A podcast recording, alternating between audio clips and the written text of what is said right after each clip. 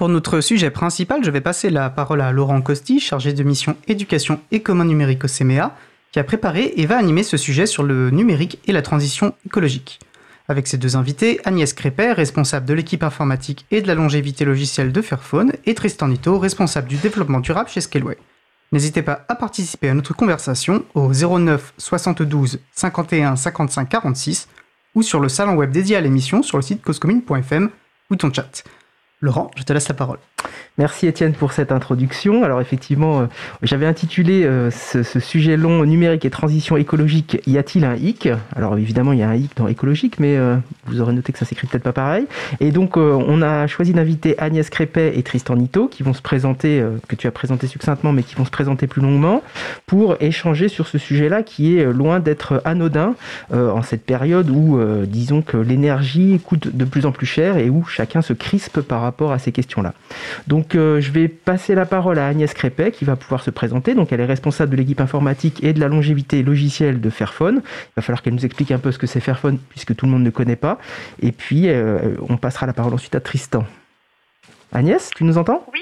Bonjour, vous m'entendez bien, c'est bon? On t'entend très bien. Alors toi tu es à distance et Tristan par contre est dans les studios. Donc on va essayer de se coordonner. Ce ne sera pas toujours évident, donc excusez-nous s'il y a des petits ratés. Agnès. Pas de souci. Euh, donc oui, merci pour l'invitation. Donc moi je m'appelle Agnès, euh, je travaille chez Fairphone depuis 4 ans et demi. Fairphone, c'est une entreprise néerlandaise qui fait un téléphone euh, responsable, éthique, euh, dont les principales caractéristiques sont le fait qu'on respecte les personnes qui fabriquent le téléphone, donc euh, aussi bien les mineurs, au sens des gens qui bossent dans les mines, jusqu'à celles et ceux qui assemblent le téléphone. Et on fait aussi des téléphones qui durent, hein, ce qui n'est pas forcément la norme aujourd'hui actuellement, d'avoir des téléphones qui durent. Donc nous, on veut faire en sorte que ces téléphones aient une longue vie, un peu comme nos machines à laver. Euh, ou ce genre d'appareil. Voilà. Et moi, chez Fairphone, je suis euh, responsable de la longévité logicielle. Donc, on lutte contre l'obsolescence logicielle des téléphones dans mon équipe. Et je m'occupe aussi de l'IT, donc des choses euh, autour de l'informatique, mais beaucoup moins exotiques. Voilà. D'accord. Alors, peut-être que pour les, les, et les poditeuses, ce serait intéressant d'expliquer pourquoi il faut faire durer du matériel, puisque euh, souvent on a tendance à penser que euh, euh, finalement il faudrait remplacer très vite son appareil pour, parce que le nouvel appareil est mieux conçu et qu'il consommerait moins. Oui, bon, en fait, les études, ce qu'on appelle les études d'analyse du cycle de vie, montrent toutes et c'est pas vrai que pour les Fairphone, c'est vrai pour n'importe quel téléphone, montrent toutes que le principal coût environnemental est lié à la production des appareils. Donc en gros, on est entre 75 et 80% du coût environnemental, coût CO2, ressources abiotiques, écotoxicité, euh, human toxicity, enfin voilà. Sur plein d'aspects, euh, c'est beaucoup plus coûteux la production des téléphones. Donc la clé, c'est de moins en produire. Mais pour moins en produire, comment on fait pour moins produire de téléphone Il bah, faut qu'ils durent en fait. Il faut que ceux qui existent durent en fait. Pour ceux qui sont euh, faire en sorte que les personnes puissent garder leur téléphone 7 ou 8 ans, alors que la norme actuellement dans les téléphones Android c'est plutôt, c'est plutôt 2 ou 3 ans. Et l'étude qu'on a menée, nous, en interne chez Fairphone, quand on a fait notre analyse de cycle de vie, c'est que euh, quand on porte à 7 ans la longévité de nos téléphones, on réduit de 44% l'empreinte carbone par rapport à, la moyenne des 2 à 3 ans que je viens de citer. Donc euh, voilà, donc euh, il y, y a une vraie preuve par le chiffre qu'il est important de faire des téléphones qui durent. Oui, donc euh, donc c'est vraiment une idée reçue. Hein. Alors je ne sais pas si ça va bien au-delà des téléphones, mais j'aurais tendance à penser que oui, que finalement c'est la fabrication qui consomme le plus d'énergie, qui a le plus d'impact euh, environnemental. Alors tu as utilisé plein de termes tout à l'heure. Je te laisse un tout petit peu de temps pour les relister et, nous les expliquer après que Tristan aura parlé, si tu veux bien. Merci à toi. Tristan? Oui. Bonjour. Bonjour Tristan.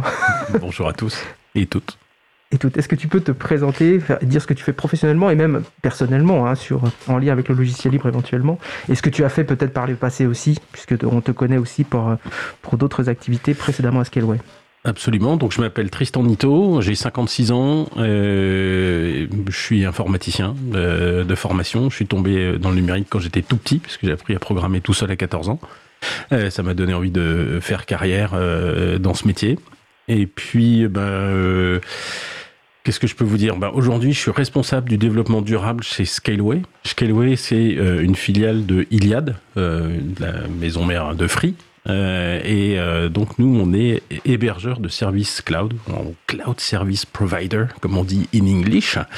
Euh, et donc, bah voilà, si vous utilisez des services sans vous en rendre compte, il y en a, une, ils tournent en bonne partie dans le cloud, pas simplement dans votre smartphone ou dans votre PC. Hein, si vous utilisez un email indirectement, vous utilisez des serveurs dans le cloud. Si vous utilisez par exemple l'application GeoVélo que j'ai utilisé pour venir, eh ben c'est quelque chose qui tourne chez Scaleway c'est pas Scaleway qui le fait, mais il faut Scaleway loue des serveurs à cette entreprise pour pouvoir euh, faire tourner euh, ce serveur et que votre téléphone, quand il se connecte, eh ben, il a une réponse pour avoir un itinéraire vélo pour venir, euh, par exemple, jusqu'au studio. Et la raison, enfin, ce qui m'a fait connaître plutôt, c'est mon travail chez Mozilla puisque j'ai eu la chance de travailler chez Netscape. Alors là, normalement, il y a les, vieux qui versent une petite larme. chez Netscape, qui était l'entreprise qui a fait le premier navigateur commercial et qui a eu vraiment du succès et qui a lancé la, révolution du web. Et ce Netscape a lancé le projet Mozilla qui a donné Firefox. Et donc moi j'ai eu la chance d'être dans l'équipe euh, qui au départ était là pour euh, lancer euh, Mozilla et donc ensuite Firefox. J'ai présidé longtemps Mozilla Europe, qui était à l'époque dans mon salon, une association toute modeste, et bah, qui a fait Firefox dans toute l'Europe, dans toutes les langues. Et on a amené tout ce qui était euh, nouvelle langue pour Firefox parce que mes collègues américains, eux, quand ils avaient fait une version en anglais, ils étaient contents, ils pensaient que c'était fini. Et nous, on leur dit, bah, en catalan et, etc., en français, en espagnol, en italien, euh, euh, en hollandais, en polonais, en, allemand, etc. Et puis on, on a lancé Firefox en Europe. Voilà. Très bien. Alors, on avait eu un, petit échange téléphonique au sujet de Firefox, donc qui est un navigateur pour ceux qui font bien la distinction entre navigateur et moteur de recherche. Et tu m'avais un peu raconté aussi euh, l'histoire euh, avec avec le moteur de recherche Google, comment ça s'était euh, comment ça s'était articulé avec Firefox. Est-ce que tu peux peut-être nous le faire en, en 3-4 minutes maximum? Ben, un, un, navigateur web, c'est ce qui affiche les pages web dans ton dans ton terminal, ton smartphone ou ton ordinateur. Et un moteur de recherche, c'est la partie qui te dit, euh, quand tu tapes un mot-clé, qui va euh, euh, te dire sur quelle page web tu peux trouver l'information, pour faire, pour faire très simple. Donc, si, tu fais un parallèle avec la, télévision, le, le navigateur, c'est ce qui affiche les pages web. Et euh, là, je vais faire attention, ça va être une référence de vieux. Euh, le, alors que le moteur de recherche, c'est un peu le guide télévisé, c'est un peu le télé 7 jours. Euh, ouais, ça n'existe plus, télé 7 jours. On sait pas, tu sais, moi, je regarde plus la télé. si, si. Ah, Frédéric Couchet nous, nous précise qu'a priori, ça existe encore. Ça existe encore, visiblement, il est toujours abonné. Hein. Enfin, il a l'air surexcité par cette perspective. C'est très, très bien. Donc, lisez, hein, c'est Fred qui nous dit, lisez télé 7 jours. Enfin, si vous avez, moi, j'ai plus de télé. Donc, bon, le problème se pose pas. Mais bon, voilà, c'est, ça vous donne des informations et évidemment, quand euh, euh, vous fournissez un navigateur, euh, l'internaute, il sait pas forcément où il veut aller. Il a besoin d'un moteur de recherche pour s'orienter. Et nous, on s'est dit, bah tiens, on va en mettre un qui est bon, parce qu'en plus, les gens ne font pas bien la différence entre le navigateur et le moteur de recherche, parce que le navigateur affiche le moteur de recherche, donc tu as un peu l'impression que c'est un peu le même gloubi boulga. Et donc c'est, bah non, même si techniquement ce sont deux choses très différentes, dans l'esprit d'utilisateur, c'est pas forcément différent. Et donc, on, a, on avait pris ce qui, à l'époque, était le meilleur euh, moteur de recherche, et peut-être est toujours le cas. Euh, et on avait fait un deal avec Google en disant, enfin, d'ailleurs, on n'avait même pas fait de deal, on avait mis Google comme page d'accueil par défaut. Et euh, Google a dit, mais ça nous apporte beaucoup de visites, cette chose-là, et c'est vachement pratique, c'est vachement bien. Et à ce moment-là, Google nous a proposé à Mozilla de faire un chèque tous les trimestres pour que ça reste comme ça. Et c'est toujours le cas aujourd'hui. Merci. C'est important de préciser. Merci Fred. On précisera juste parce que je crois que ça n'a pas été fait que euh, Firefox est un logiciel libre. Ah, c'est essentiel de le rappeler, effectivement. C'est essentiel de le rappeler, je pense. Merci, euh, merci Étienne pour cette précision, effectivement, euh, qui pour nous coule de source, mais qu'il est toujours bon de rappeler. Et ce qu'il y avait de sympa à l'époque, c'était à peu presque la première fois qu'on avait un logiciel libre qui s'adressait vraiment au très très grand public, qui était super facile à utiliser, avant, enfin, ça a un petit peu aidé le libre à sortir de, de son image de geek et à, se rendre au, point d'ailleurs qu'on qu'on oublie de dire que c'est un logiciel libre, mais euh, c'était et c'est toujours un logiciel libre et il est fait pour être super convivial. C'était un peu une révolution euh, à l'époque. Euh, enfin, même pour nous développeurs de Mozilla, c'était ah bon, faut vraiment euh, leur dire qu'il faut l'installer sous Windows? Bah oui, mais tu vois, les gens ils sont sous Windows, donc il faut d'abord parler de Windows avant de parler de Linux. C'était pas pas évident. Oui, ça a quand même été un bel étendard pour le libre, effectivement, pour promouvoir le libre à, l'époque. Et, il vient de fêter ses 18 ans, donc ça ne nous rajeunit pas cette affaire. effectivement, merci. Alors je vais revenir vers, vers Agnès. alors je ne sais pas si elle a refait la liste de tous les mots difficiles qu'elle avait utilisés tout à l'heure, mais je veux bien que tu les, si possible, que tu nous les expliques et tout ce que ça sous-tend derrière. J'ai pas eu le temps de les noter, j'en suis désolé, mais il y avait plein de termes intéressants qui parlaient d'humain, qui parlaient de voilà, qui parlaient de, ressources abiotiques, par exemple. Voilà, par exemple. ça tout à l'heure. Oui, j'ai entendu ça aussi, voilà. Oui, bon, rapidement, euh, en gros, quand on, s'interroge au coût environnemental du numérique, c'est vrai qu'il faut sortir un peu de la seule empreinte carbone, qui est un indicateur, mais c'est pas le seul. Et donc euh, là, c'est pas Fairphone qui parle, c'est vraiment euh, toute personne un peu sérieuse qui fait ces fameuses analyses du cycle de vie. Il faut s'intéresser à d'autres facteurs. Donc typiquement l'écotoxicité, donc en quoi la production d'un téléphone, par exemple, va avoir des conséquences typiquement dans certains pays africains euh, dû à l'exploitation minière, ce genre de choses. C'est tous ces éléments, tous ces éléments-là qui sont pris en compte et des ressources abiotiques. C'est euh, les ressources typiquement minérales, donc les ressources non vivantes. Euh, et là, je pense que maintenant, les, personnes qui nous écoutent sont peut-être peut-être un peu plus conscientes de ces problématiques-là. C'est vrai qu'on parle depuis quelques années des problématiques de minerais. Euh, Guillaume Pitron a sorti son fameux livre il y a cinq ans sur la guerre des métaux rares. Donc voilà, les gens commencent à comprendre qu'il y a des soucis avec les minerais.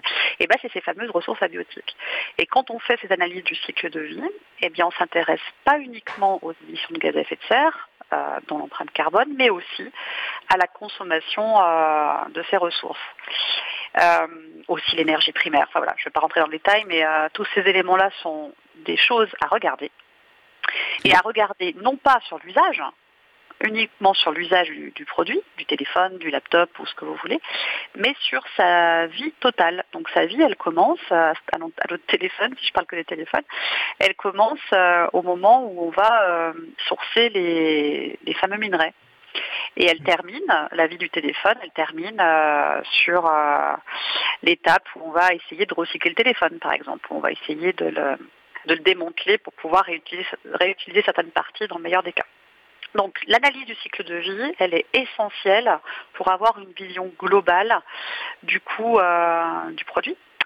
Et pourquoi je dis de pas uniquement s'orienter sur l'usage? Bah, Parce qu'on est un peu baigné aujourd'hui par des discours euh, très marketing qui nous poussent à utiliser euh, de l'électrique à tout va, je suis anti-électrique, mais en disant bah ouais, c'est quand même vachement mieux d'avoir une voiture électrique par exemple. Hein. Je prends l'exemple de la voiture électrique parce que bah voilà, c'est beaucoup mieux euh, quand on utilise sa, sa voiture pour, euh, pour faire Saint-Étienne-Paris, par exemple. J'habite à Saint-Étienne. on aura le coût environnemental du trajet qui sera évidemment euh, moins important que si on utilisait du gasoil, certes. Mais si on regarde l'intégralité de la vie de cette voiture, le coût environnemental de la production d'une voiture électrique est assez élevé beaucoup plus qu'une voiture thermique par exemple. Parce que euh, si je parle des grosses voitures euh, avec des, grosses batteries qui consomment beaucoup de lithium, beaucoup de cobalt, etc., bah, le coût d'extraction des minerais que je viens de citer euh, est, assez, euh, est assez important. Donc voilà, j'ai été un petit peu long, mais c'est pour essayer d'expliquer ce terme un peu obscur que j'ai précité dans mon, dans mon introduction. Euh, très important de faire l'analyse du cycle de vie, de mesurer ces différents facteurs, ressources abiotiques, gaz à effet de serre, écotoxicité, human toxicité, etc. Human toxicité, c'est l'impact sur les hommes et les femmes, quoi. L'impact des problèmes environnementaux et euh, très important aussi de ne pas, se focaliser uniquement sur l'usage, mais de s'intéresser à euh, toute l'étape du cycle de vie de notre projet, de notre produit. Mais j'imagine, alors il y a deux, choses peut-être. Euh, alors de fait, euh, quand euh, on, met des, offres pour racheter plus facilement une nouvelle voiture électrique, finalement c'est juste pour pousser le commerce, mais on, ne se soucie pas finalement de la question environnementale. C'est une vraie question que je pose, hein, puisque ça, a l'air en tout cas similaire à la problématique des téléphones et de la durée de vie des, des téléphones. ça c'est peut-être ma première question. Et puis j'ai oublié ma deuxième question, donc elle reviendra tout à l'heure, c'est pas grave. ouais, bah alors sur l'histoire du rachat, ça s'applique aussi au téléphone, hein, by the way. En gros, quand on te pousse à euh, changer ton téléphone parce qu'il peut, avoir une deuxième vie euh, pour finir en téléphone reconditionné, etc. Euh, bon, en fait, il n'y a, pas une seule réponse, mais une des réponses et potentiellement oui, c'est toujours mieux de pouvoir utiliser quand même son, ce fameux produit, hein, puis tu allongé un peu son cycle de vie. Mais il y a une problématique aussi dans, cette, dans ce focus qui est justement uniquement sur le recyclage ou le reconditionnement, on va dire c'est que ne faut pas que ça devienne une excuse pour une surconsommation en fait des produits, que ce soit la voiture ou le téléphone ou le laptop. Donc typiquement, quand on me dit ou quand j'entends, hein, récemment j'ai entendu une conférence où il y avait des gens euh, qui, euh, qui disait, euh, des, speakers sur scène, hein, qui disaient oui, bon, les gars, on s'en fout un peu, vous pouvez acheter un téléphone chaque année, vous le remettez sur Back Market et on n'en parle plus. Bah non, hein. non, non. c'est pas comme ça que ça marche, quoi. Il peut aller sur Back Market et peut-être qu'il sera racheté, mais là, là n'est pas le problème. Il faut arriver toutes et tous à garder plus longtemps nos produits. Et le fait d'allonger la vie de son téléphone, oui, ça va pouvoir servir mais euh, il faut vraiment qu'on change toutes et tous de, mode de consommation en fait. L'idée elle est là. Et euh, il y a beaucoup de boîtes aussi, hein, beaucoup de, concurrents à Fairphone qui euh, justement misent aussi là-dessus, hein, qui incitent les consommateurs, consommatrices à vouloir changer leur téléphone. On parle aussi des opérateurs, c'est pas que les fabricants de téléphone, il y a aussi des opérateurs qui poussent. On a tous connu, hein, à l'époque maintenant ils sont un peu plus réglementés, mais vous avez tous connu ces périodes où on vous proposait d'avoir un téléphone nouveau tous les deux ans. Euh, maintenant, c'est un peu plus réglementé, ça devrait être euh, justement un peu plus euh, cher de faire ça, mais pendant longtemps, vous pouviez avoir un, téléphone tout neuf juste parce que vous alliez renouveler votre contrat chez un opérateur quelconque français. Donc ça, ça pousse justement les personnes, les consommateurs, consommatrices à changer de téléphone.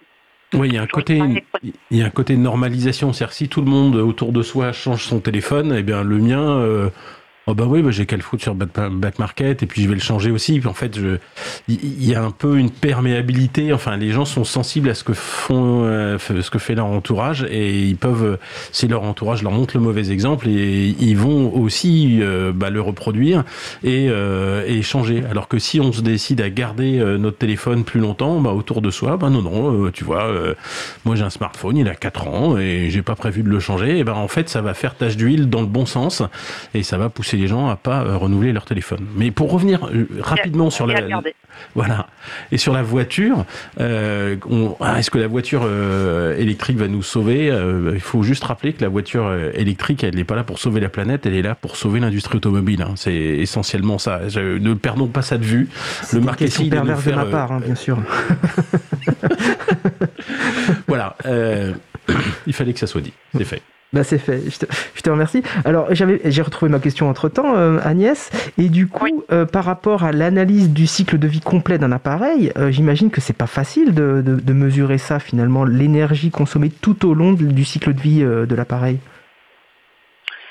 Bah, disons que c'est pas c'est pas une tâche que tu peux faire en un week-end, mais c'est des choses qui se font complètement. Nous, on utilise, on fait appel à un service d'un institut germanique qui fait référence, qui s'appelle l'Institut Fraunhofer, euh, et ben voilà, hein, tu, utilises un tierce parti, tu, payes euh, cet institut et ils font, euh, ils viennent enquêter sur ce que tu fais pendant plusieurs semaines pour pouvoir sortir un audit. Donc il n'y a rien de compliqué en fait.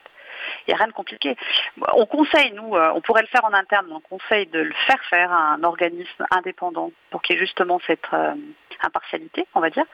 Et dans tous les interviews qu'on a avec l'ARCEP, qu'on a avec le gouvernement français sur qu'est-ce qui pourrait en fait être une norme pour essayer de comparer un peu les fabricants, ben, on pousse pour ça, on pousse pour que justement il y ait un institut, il y ait des instituts indépendants comme le Fraunhofer qui puissent faire ce, genre d'études, d'analyse du cycle de vie pour des produits électroniques. Donc en gros, qui est l'obligation du fabricant de téléphone à, euh, lorsqu'il sort son nouveau produit, ben, à fournir cette euh, analyse du cycle de vie. Donc il n'y a rien de compliqué. Même Fairphone euh, arrive à payer ce genre d'institut. Donc voilà, si personne y arrive, je pense que c'est pour montrer aussi que d'autres peuvent y arriver. Et, l'anecdote, l'anecdote qui n'en est pas vraiment une au final, mais on dit souvent chez Fairphone, les fondatrices, fondateurs de la boîte disent souvent, voilà, si, la raison d'être de faire ça, c'est vraiment d'être le poil à gratter, le moustique dans la chambre, quelle que soit la, manière dont vous l'appelez, mais d'être euh, la, structure qui embête un peu les autres et qui, veut montrer qu'on peut agir de manière plus responsable dans l'industrie électronique. Donc typiquement, euh, bah, à la question, est-ce que c'est compliqué? Non, c'est pas compliqué. Est-ce que c'est compliqué de faire du support long logiciel sur un téléphone Android? C'est pas simple, mais c'est possible. Donc c'est toute la démarche qu'on a chez Fairphone, c'est de vraiment montrer un exemple et pousser l'industrie à agir de manière, plus responsable. Ben, merci beaucoup pour cet éclairage. Alors, j'avais parlé, je vous avais proposé de parler de vos, de vos missions professionnelles, mais vous pouvez aussi parler de vos missions personnelles. Alors, peut-être que tu peux évoquer l'octet Tristan? Oui, alors moi ça fait ça fait un bout de temps que je que je voulais parler de, climat. moi je, en fait je, suis une grosse grosse feignasse. Euh, j'aime pas travailler en fait et donc euh, j'ai trouvé la solution comme il faut bien quand même euh, croûter et nourrir ses enfants.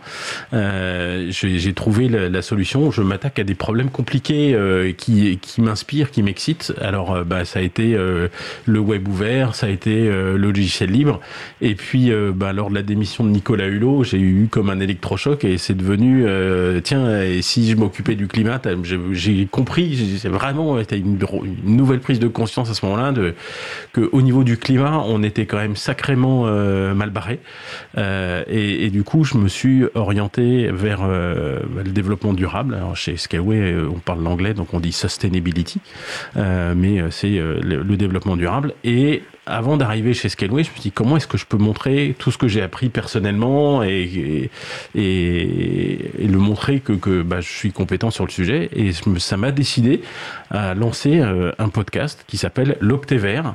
Et c'était pas tant pour parler de moi, c'était pour aller euh, à la rencontre de tas de gens que j'avais trouvé super intéressants dans mes conversations. Euh, et j'ai commencé à interroger des gens euh, dont une certaine Agnès Crépet, qui, je dois le dire, Agnès, je, peux le dévoiler, euh, je, tu es mon épisode préféré, préféré de l'Octévert. Donc voilà, ça a donné un podcast qui s'appelle L'Octévert et euh, dans lequel j'ai eu 35 invités, autant d'hommes que de femmes à peu près parce qu'ils sont 35 donc il y en a forcément un qui est plus nombreux que l'autre mais je sais mais j'ai essayé de respecter la parité et je bah, c'est des gens qui agissent dans leur métier. Donc l'octet comme son nom l'indique, comme un kilo-octet, un méga-octet, bah, ça parle de numérique.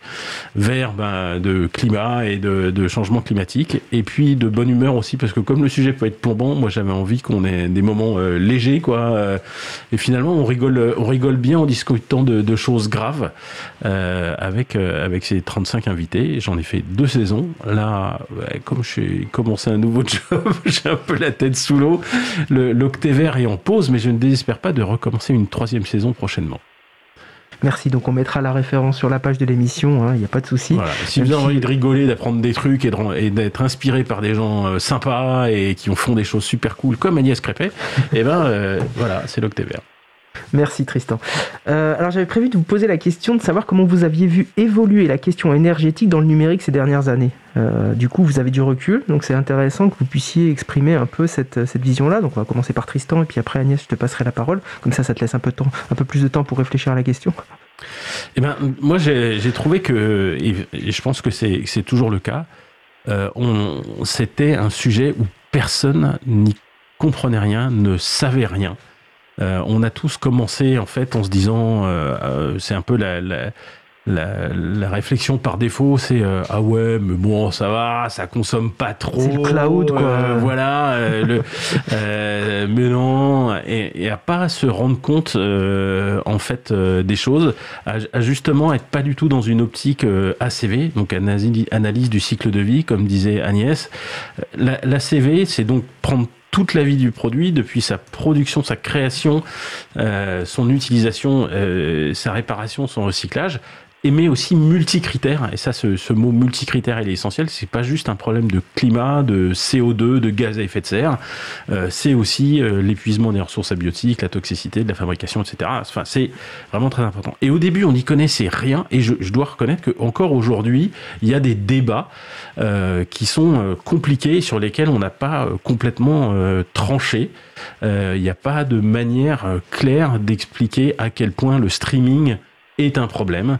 Euh, à quel point euh, supprimer ces emails est important. En fait, il y a eu beaucoup de mauvais débats ou de débats faussés et j'espère qu'on est en train de revenir, euh, enfin, au fur et à mesure que la recherche scientifique évolue et que les idées sont plus claires, qu'on arrivera à avoir des, euh, des, débats qui sont plus, euh, plus sereins. Moi, j'ai des souvenirs de débats sur la 5G qui sont euh, très compliqués, où certains te disaient oui, oui, mais attendez, la 5G, ça va consommer moins. La réalité, c'est qu'en fait, ça va pousser les gens à consommer de la data et qu'il va quand même falloir refabriquer et redéployer des antennes. Donc, euh, le sujet, finalement, il est beaucoup plus compliqué que ce qu'on pourrait dire. Ah oui, peut-être qu'à un instant T, la 5G va consommer moins que de la 4G. Et les gens vont dire, oui, mais attendez, en même temps, la consommation de data augmente, euh, oui, parce qu'en fait, on l'a permise, mais bon, de fait, elle augmente, et donc il faut changer d'infrastructure. Enfin, tout ça, est, c'est juste un exemple que le sujet est hyper complexe et que jusqu'à présent, on se basait sur des informations euh, qui étaient euh, pas mal biaisées, en fait, parce que bah, évidemment, on a tous plus ou moins un intérêt, dans un sens ou dans l'autre, à, à ne pas dire la vérité, finalement, ou à la présenter de la façon la plus flatteuse possible. Ça s'est pas mal amélioré. Euh, et on se rend compte, comme le disait Agnès tout à l'heure, que le principal problème, c'est le coût dans tous les sens du terme, euh, c'est-à-dire euh, carbone, mais pas seulement, de la fabrication des terminaux. Mais après, il y a toute une phase utilisation qui est pas simple et avec des problématiques qui sont très différentes suivant les endroits où tu te trouves. Si tu es en France et que tu alimentes, alors ton smartphone en fait il consomme très peu, hein. donc vraiment le gros problème du smartphone c'est sa fabrication parce qu'il est vraiment un concentré de technologie et avec une très faible consommation. Donc évidemment là le poids c'est la fabrication du smartphone versus son utilisation. Dans un data center euh, c'est euh, c'est pas la même chose. Mais si ce data center tu le mets en France et que tu l'alimentes avec de l'électricité nucléaire et euh, des barrages hydroélectriques, ton électricité elle est peu carbonée. C'est-à-dire qu'elle émet peu de gaz à effet de serre au moment où tu la produis. Hein, pour donner un exemple aux gens, si ma mémoire est bonne, et elle ne l'est pas forcément, mais un, un kilowattheure d'électricité nucléaire, c'est en gros 6 grammes de CO2 émis. C'est très très peu. Si tu fabriques le même kilowattheure, euh, mais tu le fais en Pologne, donc euh, à base euh, d'une usine, enfin d'une centrale qui marche au charbon, qui est donc un vrai cauchemar, et là tu brûles en fait du carbone et ça s'en va dans l'atmosphère, et là tu es plutôt dans les 700 grammes, tu vois, versus les 6 grammes. Donc on est plus de 100, 120 fois plus que euh, euh, en Pologne qu'en France. Donc mais, comment tu intègres après dans tous ces calculs-là les accidents potentiels comme Fukushima ou, ce qui avait. Ah non, mais alors c'est sûr que le, nucléaire n'a pas que des avantages, mais, non, mais... c'est pas des problèmes de réchauffement climatique. Tu vois, tu fais mais Fukushima. c'est pas intégré dans, la, dans finalement dans la durée de vie des produits, enfin dans, dans le calcul d'émissions de CO2, ça, c'est autre chose. C'est complètement autre chose. C'est du, risque. C'est du risque. Ça n'est pas euh, du gaz à, effet de serre. Je, je suis pas, enfin je suis pas en train de faire un chèque en blanc pour le nucléaire, hein, mais euh, en tout cas, sur les émissions de CO2, ça fait partie euh, de la solution avec d'énormes défauts euh, derrière. Et, c'est pour ça que ces débats, ils sont super compliqués à avoir. Mhm. c'est qu'il y, y a, des tas de gens qui ont très peur du nucléaire. C'est de la peur, c'est de l'émotion, tu vois. Il y a des gens qui ont structuré leur pensée autour du le nucléaire, c'est mal. Enfin, je pense en particulier aux écolos, tu vois, mhm. les Greenpeace et compagnie. C'est des gens je ne suis pas en train d'en dire du mal. Hein. factuellement, ce sont des gens qui ont construit leur mouvement contre le nucléaire. Tu vois, ça les a structurés. Et si tout d'un coup on commence à dire le nucléaire fait partie de la solution, c'est des choses qui ne sont pas entendables euh, pour eux. Et ça, ça, ne simplifie pas euh, le débat euh, autour de tout ça. Donc, globalement, ça s'améliore, mais le débat reste hyper technique, hyper, hyper compliqué et effectivement avec des problématiques politiques autour avant, la pause, je, laisse la, parole à Agnès sur la même question. Et puis du coup, j'en rajoute une, deuxième. Est-ce que la gratuité qu'a offert les GAFAM n'est pas venue justement euh, rajouter une couche de complexité dans, les débats? Peut-être que tu peux, tu peux aussi répondre à ça, Agnès, euh, par rapport à ce que tu espérais répondre. Oui. Alors sur la question énergétique dans le numérique sur ces dernières années, euh, ouais, si on regarde un petit peu, certes, il n'y a pas eu, euh, il y a eu différents rapports et puis des chiffres qui n'étaient pas forcément justes, mais quand même, la plupart des rapports s'accordent à dire qu'aujourd'hui, on est à à peu près 4%, euh, euh, le, numérique aujourd'hui représente 4% des, émissions de gaz à effet de serre, et puis on peut, on peut s'attendre à un doublement d'ici d'ici quelques années, 3, 4, 5 ans. Donc euh, moi je pense sincèrement que l'efficacité énergétique qui peut être due au progrès technologique, elle ne va pas suffire à compenser l'augmentation des usages. Et donc euh, pour revenir euh, toujours à mon cheval de bataille sur qu'est-ce qu'on peut faire du coup face à cette situation-là, c'est que ce serait quoi les solutions? Bah, Première solution, arriver à, je l'ai dit déjà longuement, à faire des appareils et des solutions qui durent.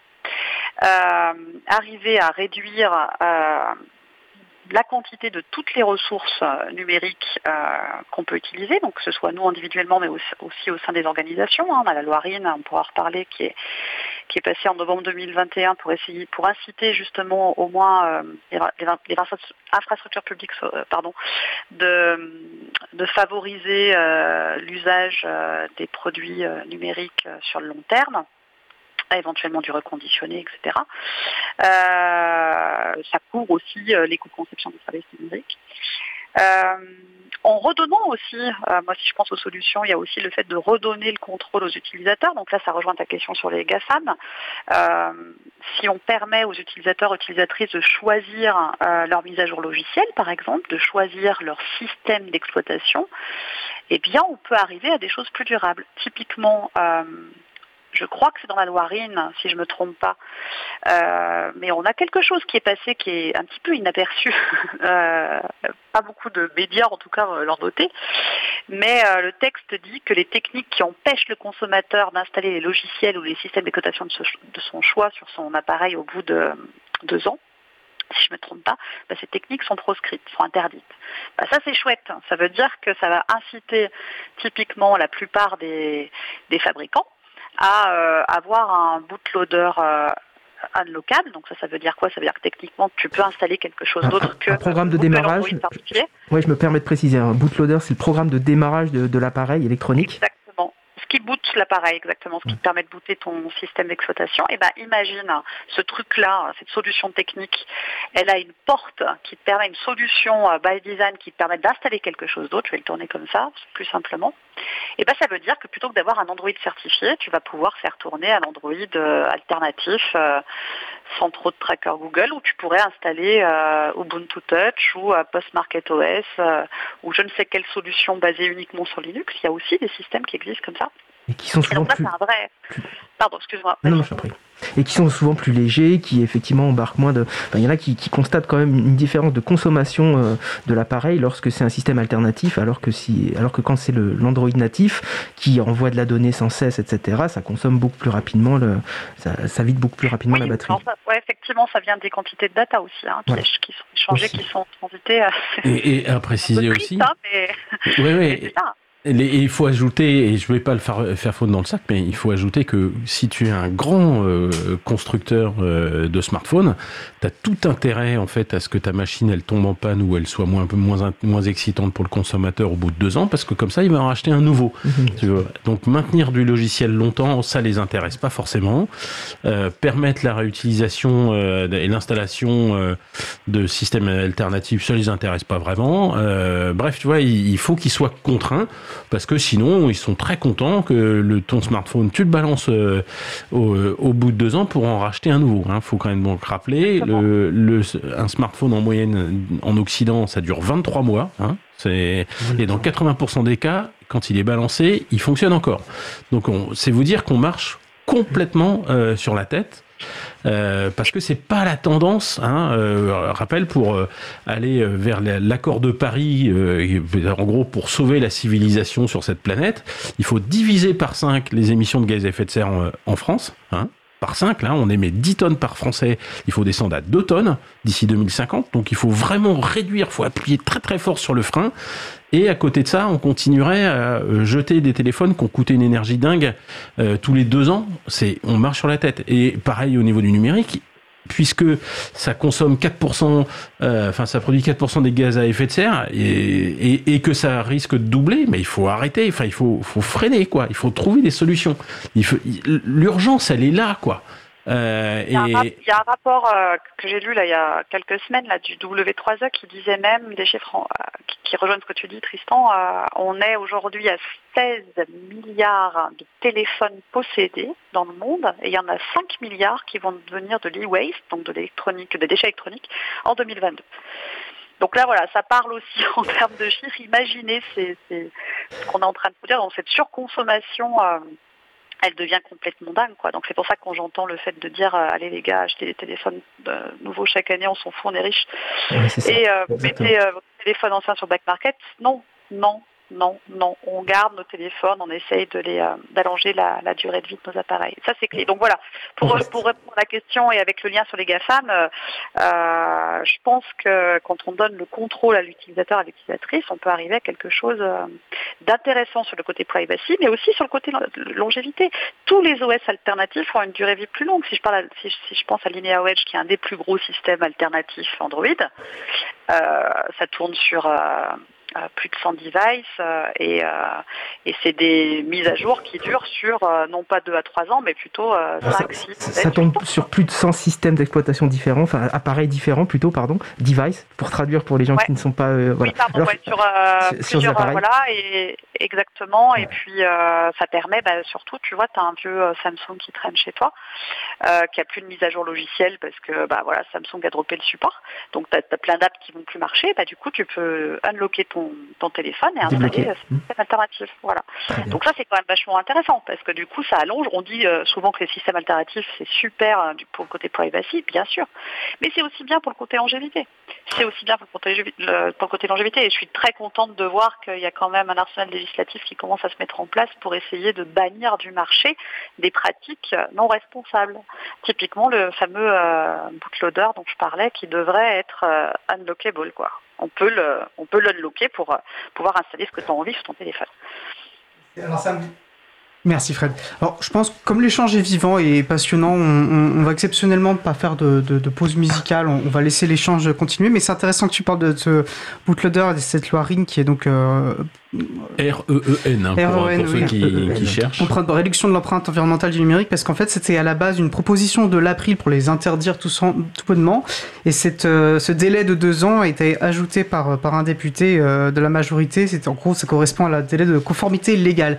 Donc, c'est, un ralentissement aussi de, de, de, la démarche. Euh, voilà. Et on, on, on, et on porte cette idée qu'effectivement, un pilier pour une informatique plus durable doit être le, le, le respect des libertés des, des utilisateurs et des utilisatrices qui a tendance, malheureusement, j'ai l'impression, à être perçu comme un frein à la durabilité, c'est une forme d'infantilisation de ces personnes, alors que vraiment c'est vecteur au contraire de durabilité, quoi, euh, liberté informatique. Mais je vous laisse du coup euh, poursuivre. Ben, alors moi, moi je vais m'enfoncer le clou et on va peut-être parler des, des PC. Hein, euh, Aujourd'hui, avec c'est quoi la future, la nouvelle version de Windows? C'est Windows 11, c'est ça? Je crois qu'on en est là. Oui. Voilà, ouais. ben c'est dramatique parce qu'en fait aujourd'hui, elle n'est compatible qu'avec la moitié du parc. C'est-à-dire que ça exige des fonctionnalités euh, qui sont dans le PC matériellement. Euh, et si, si ça y est pas, ça refuse de fonctionner. Ça pourrait, mais ça juste, ça refuse. Et donc, ça veut dire que la mise sur le marché de Windows 11, eh ben, ça rend obsolète la moitié du parc de PC installés euh, aujourd'hui. Alors que justement, il faudrait les faire durer le plus longtemps possible. Et c'est là que Linux, ou plutôt devrais-je dire GNU Linux, euh, entre euh, en jeu et permet de faire durer du matériel et utiliser très longtemps du matériel pour ne pas avoir à, le jeter et donc avec du matériel ancien mais qui fonctionne encore hein, parce que le silicium ça s'use très très peu euh, quand ça quand on s'en sert. C'est juste que c'est rendu obsolète euh, par la, loi de Moore enfin par le progrès de, des puces. Mais c'est juste que c'est démodé en fait. Et, et qu'on fait des logiciels qui vont tirer parti des nouvelles puces plus puissantes et, qui donc, euh, en comparaison, ce nouveau logiciel, il va se traîner sur euh, du matériel qui a quelques années, euh, et donc les gens, ils vont remplacer ce matériel qui fonctionne parfaitement, juste parce que le logiciel se traîne. En fait, c'est le logiciel qui rend obsolète le matériel, alors que, que le matériel fonctionne très bien. Donc, des solutions comme de Linux, que tu installes qui sont plus légères et donc vont te permettre de euh, faire durer le matériel. Et c'est ainsi que tu te retrouves à pouvoir faire durer du matériel très très longtemps euh, avec euh, grâce à, GNU Linux et du logiciel libre. Donc c'est la classe. Voilà, les logiciels libres contribuent à faire durer le matériel. Ça, c'est peut-être une. Et donc, sauver la planète. Il faut que ce soit dit. Entre autres. Euh, du coup, je me permets de passer à la question suivante. Alors, Tristan, tu y, as un peu répondu tout à l'heure, donc je vais plutôt passer la parole à Agnès. Mais finalement, quels ont été les éléments déclencheurs, ou, peut-être un cheminement d'ailleurs plus, plus, plus long, euh, qui vous a fait vous intéresser aux questions énergétiques et de transition dans le numérique? Agnès ouais, ouais, ouais, Me concernant, euh, on va dire que c'est un break professionnel. Donc, il y a 10-12 ans, j'ai arrêté de bosser pendant un an. Et avec mon conjoint, on a fait le un espèce de tour euh, de certains pays un peu éloignés de chez nous pour voir ce qu'était le métier de développeuse ou de développeur, à ce que lié aussi développeur. un peu loin de chez nous et voilà, on a rencontré des gens en Indonésie, en Afrique, on a bossé un petit peu en Afrique. Enfin bon, bref, tout ça nous a fait poser beaucoup de questions. Euh, et euh, alors, c'était pas forcément que sur l'angle euh, numérique responsable, numérique responsable du point de vue écologique, mais plus d'un point de vue éthique plus large. On s'est dit que, en tant qu'ingénieur développeur, on avait tout intérêt à peut-être bifurquer.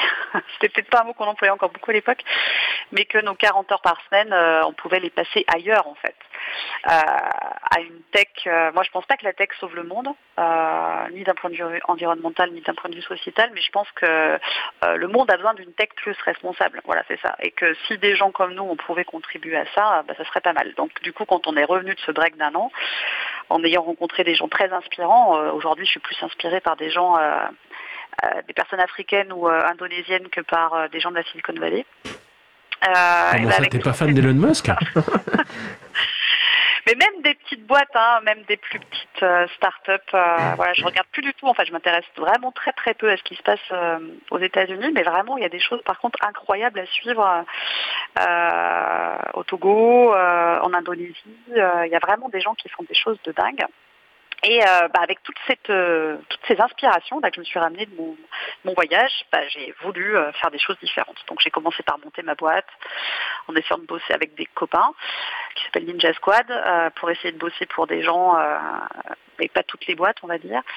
Euh, et puis, euh, ben voilà, j'ai rejoint Fairphone. Donc, pour moi, c'était euh, un cheminement logique d'arriver à rejoindre une boîte produit qui agit pour faire une tech plus éthique. Mais moi, je l'ai plus vu sur le côté éthique plus que sur le côté écologique, donc qui est un peu plus large. D'ailleurs, chez Fairphone, on dit, enfin, le côté écologique, oui, on y est, mais on, défend aussi un projet décolonial. Quoi. On essaye aussi de montrer que il y a des personnes qui souffrent en fait, qui sont dans des conditions de travail qui ne sont pas du tout acceptables derrière les fabrications d'objets électroniques et qu'on ne parle pas assez de ça. le nombre de fois que je suis invitée à des tables rondes euh, pour euh, parler du problème environnemental du numérique.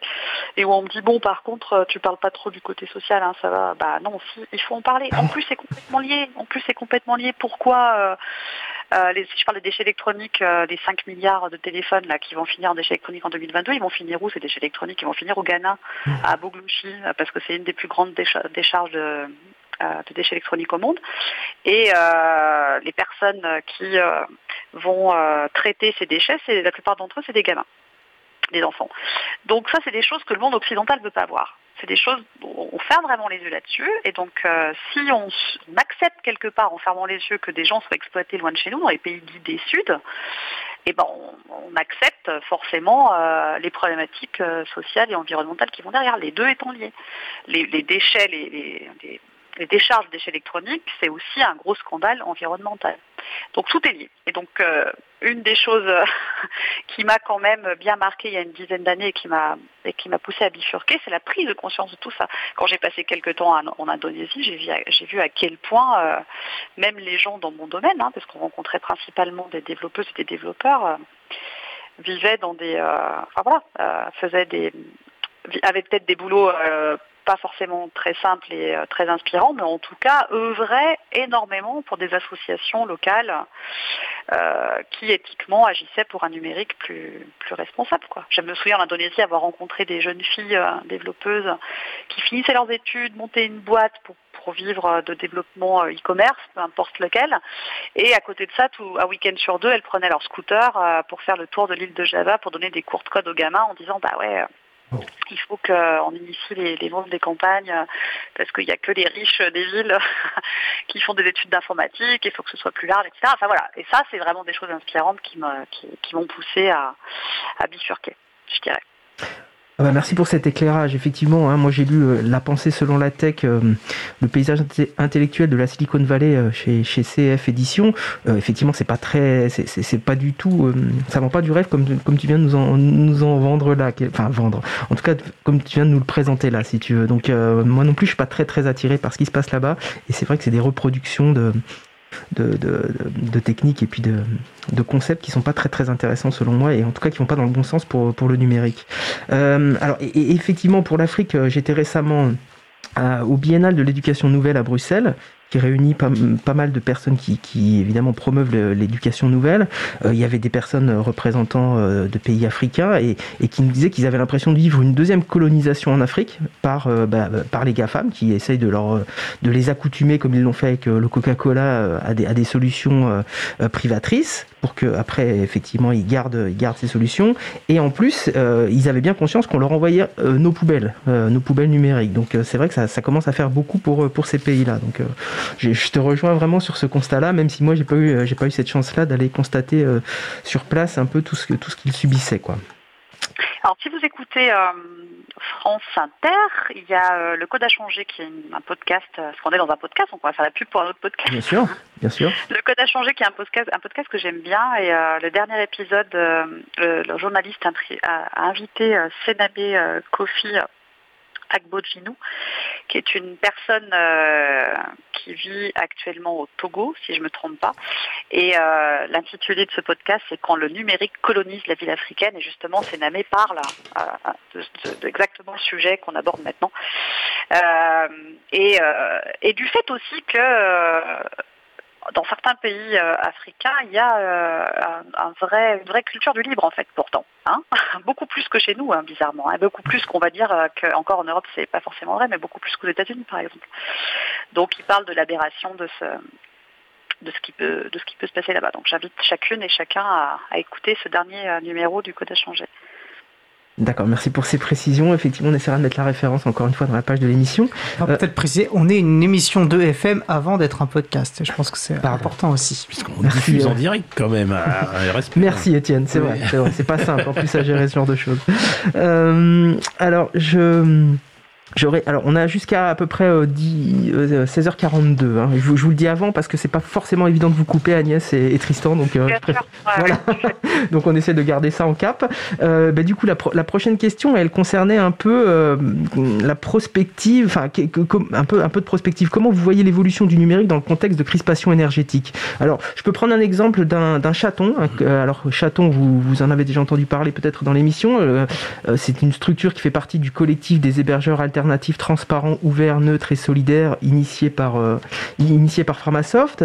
Et euh, parmi les chatons, je connais euh, Résilien, par exemple, qui réfléchit à proposer des services aux structures en se posant vraiment des questions sur est-ce que c'est utile de laisser le site web allumé la nuit, par exemple Est-ce que, enfin, comment on fait pour consommer moins d'énergie par rapport aux services qui sont proposés sur des clouds, des choses comme ça, quoi.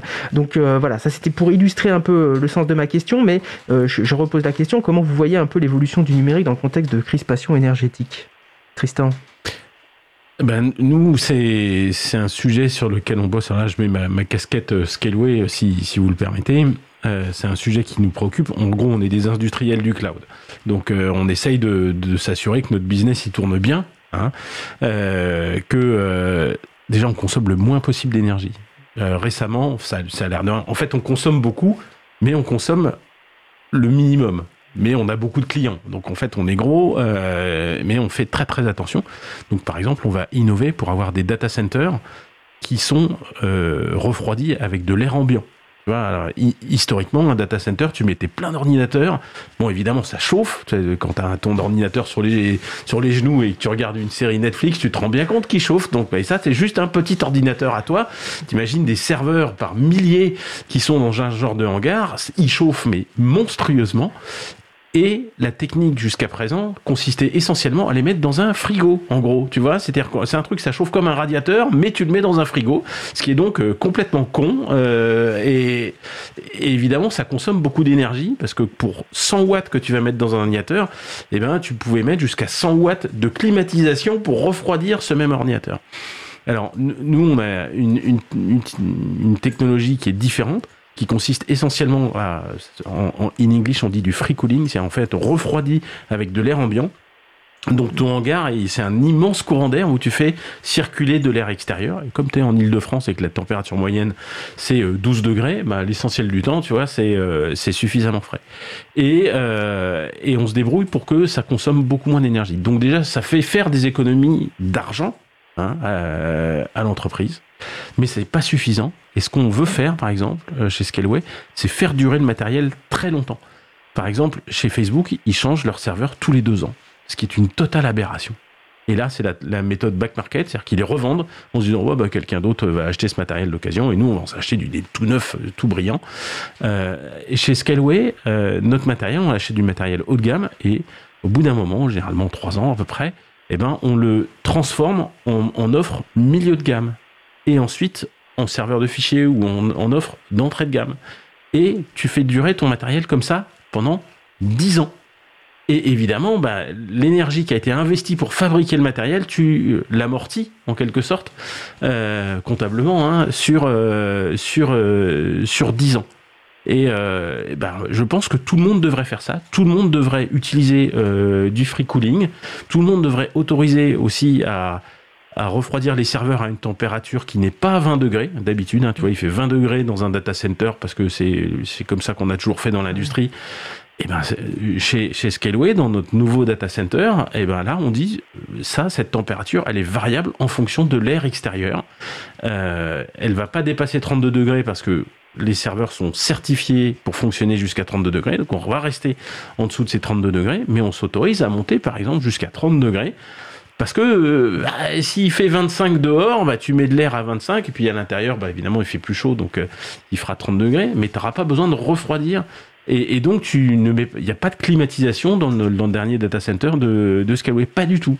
Euh, les, serveurs ne sont pas refroidis avec de la climatisation, juste avec de l'air ambiant et qu'on va un peu humidifier pour refroidir cet air quand quand il fait vraiment euh, très chaud. Donc il y il y a de l'innovation à faire.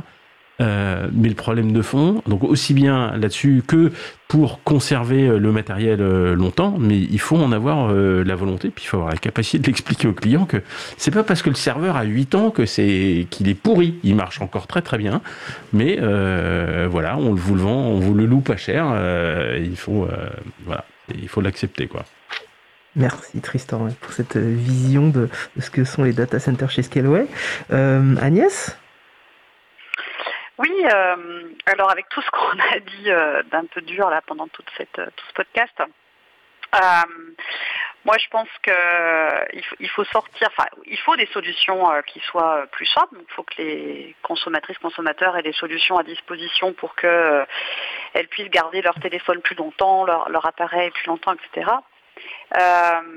mais je pense que un truc qui pourrait être intéressant aussi, qui pourrait être intéressant, c'est qu'en tant que technicien et technicienne, on se défocalise aussi de nos propres, euh, de notre propre angle technique en fait, euh, et qu'on contribue à ne pas forcément pousser des solutions techniques quand il n'y a pas besoin de technique.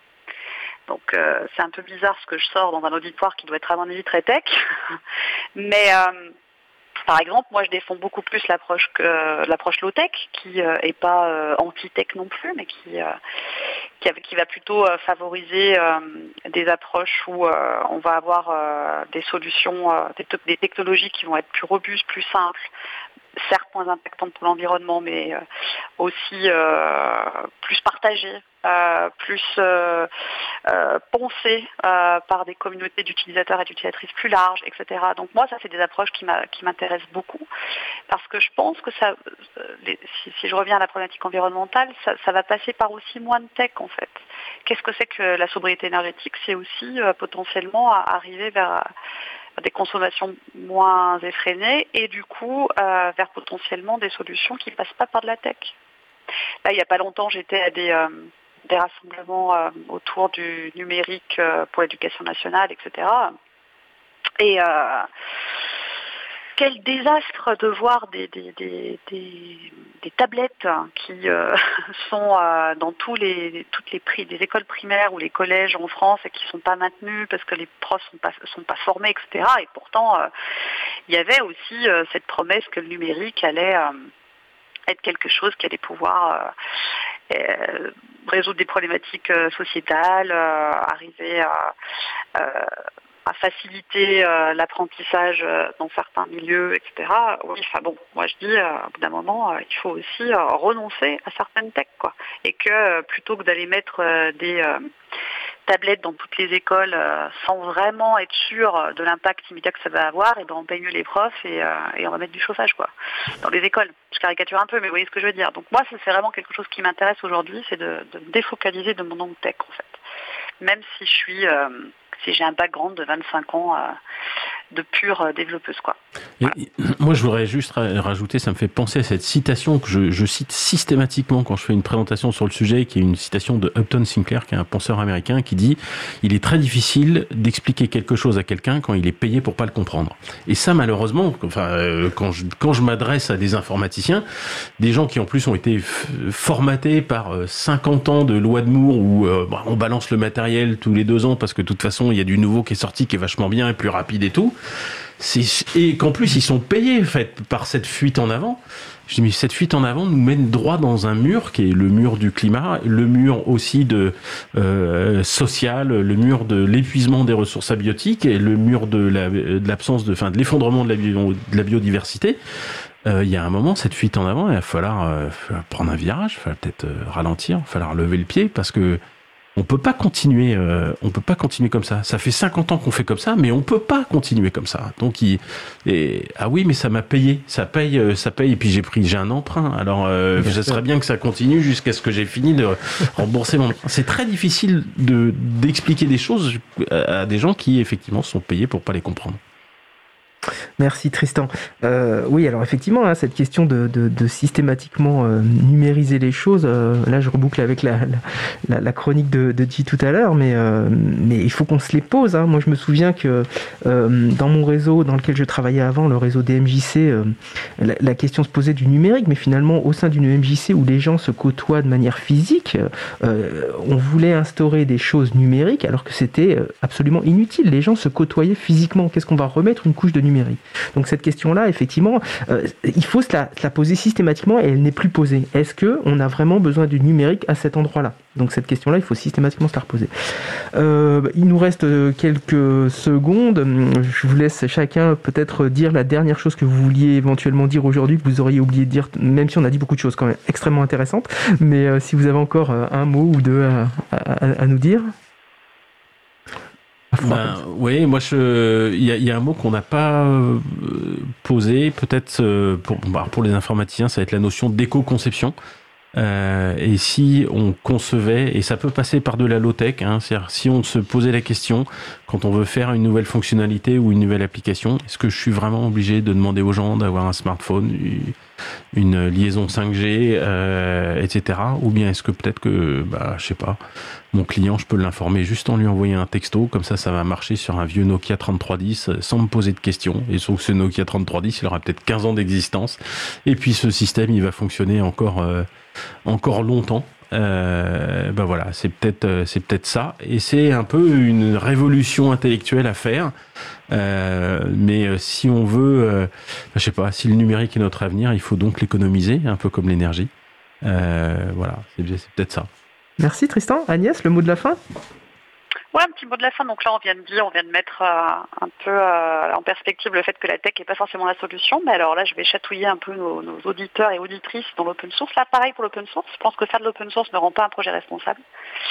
Mais l'open source peut être un vrai levier pour les projets responsables. Mais il faut vraiment aussi avoir ce techno-discernement sur l'open source. Euh, parce que tout ce qu'on vient de dire sur la tech, du coup, ne serait plus valable. Voilà. Merci en tout cas pour l'invitation. Merci à, merci à vous deux. Euh, donc euh, merci pour ces contributions. Je pense que ça nous éclaire beaucoup. Hein. C'est un sujet qu'on n'avait pas encore euh, beaucoup abordé. Il y avait eu quelques, quelques sujets abordés, mais je pense que c'est extrêmement important d'éclairer cette, cette question énergétique au sein du numérique. Alors les mentalités évoluent, mais on voit bien que ça évolue très très lentement.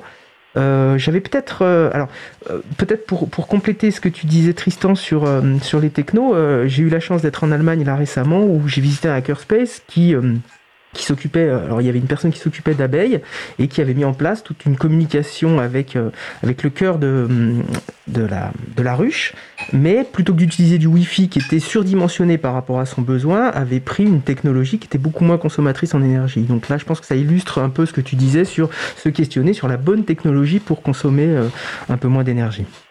Voilà, je vais repasser la, parole à Étienne et on va clore le, sujet long qui était merci, extrêmement. Bah, merci beaucoup Laurent d'avoir organisé et, animé ce sujet. Merci beaucoup à, Tristan et Agnès d'y avoir contribué.